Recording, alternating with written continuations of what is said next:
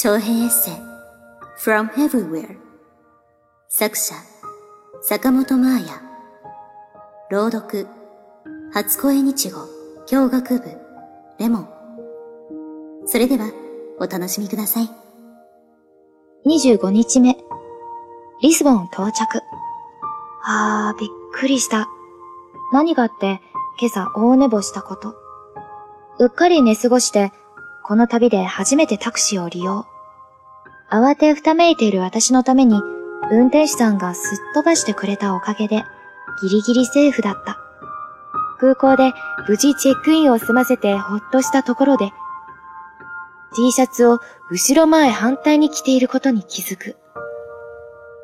ついでに、充電してたカメラのバッテリーを部屋に置き忘れてきたことも思い出す。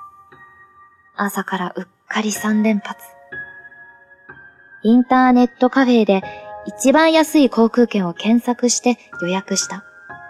バルセロナからリスボンまで、クリックエアという航空会社で60ユーロ、約7100円。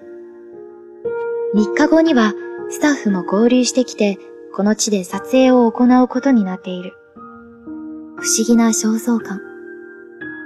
もう終わりが見え始めたこの旅で、まだ何か大事なことをやり残している気がする。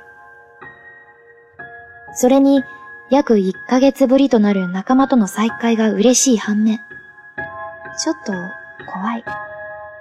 みんな、私を見てどう思うんだろう。日焼けしたせいか、髪が少し伸びたせいか、なんだか最近鏡の中の自分に違和感を感じる。それが一体どういうことなのか、私よりもみんなの方がはっきりと見えるんじゃないかと思って。だから怖い。想像していたよりも、リスボンの街は大都会だった。高層ビルも立ち並ぶ。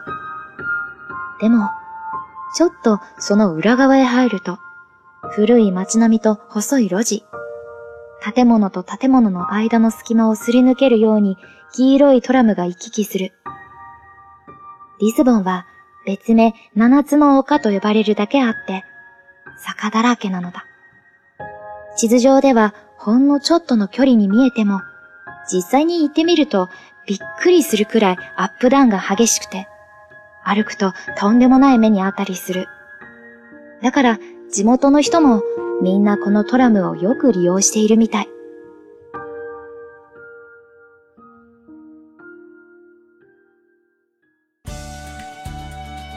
您现在收听到的声音来自于出生日语。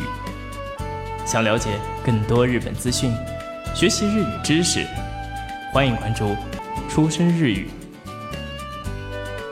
初恋にちこ日本語との初恋